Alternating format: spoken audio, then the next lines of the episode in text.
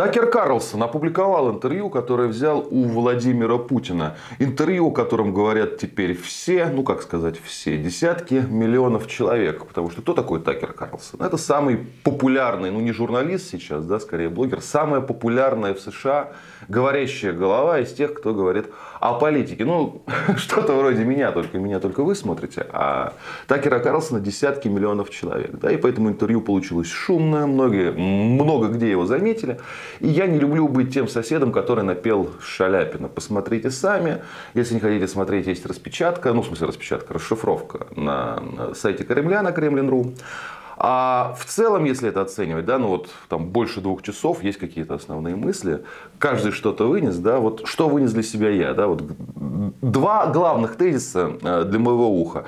Первое, по сути, да, если компоновать сказанное Путиным об отношении к США, э, мы не строим из себя такую антизапад, антиамерику. Мы готовы договариваться, сотрудничать, да, не хотим отрицать их существование, как это было в советские годы. Да, и цена выхода из конфликта и начала переговоров для США, да, переговоров о чем? Да, о чем угодно, о расширении НАТО, о балансе вооружений, да, о новых договорах, которые ограничивают распространение оружия. Вот о чем угодно, да, вот эти разговоры могут начаться после того, как США перестанут вооружать Украину, раз, и два, когда там ну, как минимум, сменится власть. Как сказал Владимир Путин, ну, как бы мы готовы к переговорам, а с кем там сейчас говорить? Это очень важный тезис, мы к нему а, вернемся. И второй тезис, наконец-то, ну, как расшифровано, что мы подразумеваем под денацификацией как целью специальной военной операции. Да?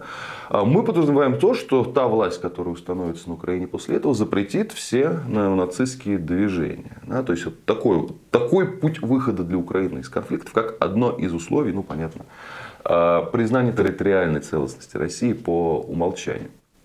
Вот, это по поводу интервью, которое я призываю посмотреть самим. И там первые полчаса это лекция, ну буквально лекция президента России об истории России.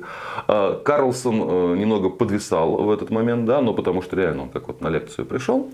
И э, для русского уха, русского зрителя эта лекция может смотреться ну, не то чтобы странно, но в том плане, что мы-то все это знаем, и мы все это знаем, да, кто книжек не читал, знает в том числе от Путина, да, потому что он неоднократно в интервью, в каких-то встречах а, рассказывал, да, там, а, вот многие повороты ключевые российские истории, в том, э, в том числе об взаимоотношениях с Украиной. Но по а, эффекту, который произвело это интервью, ну, то есть э, к моменту, как я вот сейчас это записываю, там уже 7, больше 60 миллионов человек посмотрело, да, и в основном, понятное дело, американцы. Да.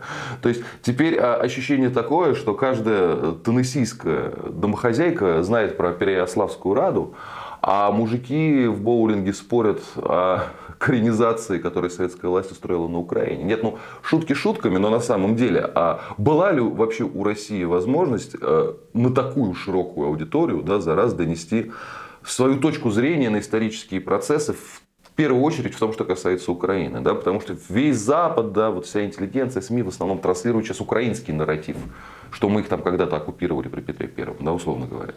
А вот этот именно российский исторический нарратив, российское понимание истории на такую широкую аудиторию, ну это прям, знаете, такое, можно сказать, просвещением Америки.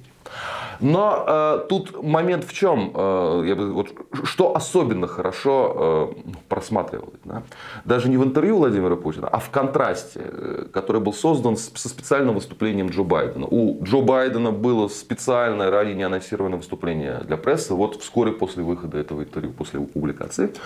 Да, была мысль, он может как бы поспорить хочет, заочно посмотрел, да, так, а, оставить комменты. Нет, оно было посвящено спецрасследованию против Байдена, который ведет спецпрокурор. Байден Байдена обвиняют в том, что он секретные э, документы э, в гараже в своем хранил, да, там, в коробках. Такой же процесс, похоже, идет против Трампа, который тоже секретные э, документы хранил буквально в, своем, в туалете в своей резиденции. Да, то есть два таких параллельных процесса. И спецпрокурор по Байдену выпустил доклад. Он отказался возбуждать уголовное дело, но с такой формулировкой, которая Байдена просто уничтожила. Он сказал, что а, если мы вот как бы вывезываем его в суд для дачи показаний, это будет э, пожилой человек, с добрыми намерениями, ну, плохой памятью. То есть, настолько плохой, что он на э, даче показаний, да, ну, когда был разговор со спецпрокурором, даже дату смерти сына вспомнить не мог. Да. И Байден разобиделся, вышел доказать, что все у него отлично с памятью. И перепутал президента Египта с президентом Мексики. Ну, реально, так, так и сказал, что президент Мексики должен открыть границу для сектора газа.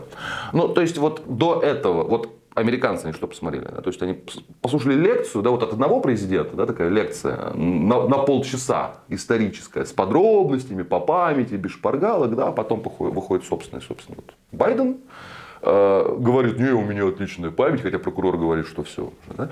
И делает ошибку за ошибку. Он там еще фамилию президента, премьер-министра Израиля Нетаньяху исковеркал. Нет, я тоже иногда заговариваюсь, хотя гораздо моложе. Но я все-таки, знаете, не президент могу себе позволить. И таких оговорок у меня гораздо меньше. В общем, вот этот вот контраст между э, выступлением Путина и выступлением Байдена, он очень разительный, и он подчеркивает правоту сказанного Владимиром Владимировичем, что там сейчас вот в Вашингтоне реально разговаривать просто не с кем. И вся политика США в отношении Украины это была одна сплошная ошибка на ошибке, которая привела к, к нынешней ситуации, а может и привести, не дай бог, конечно, к Третьей мировой войне. Вот такие дела. Будьте здоровы, подписывайтесь на наш канал. И кому больше нравится в формате подкастов, в этом формате мы тоже есть.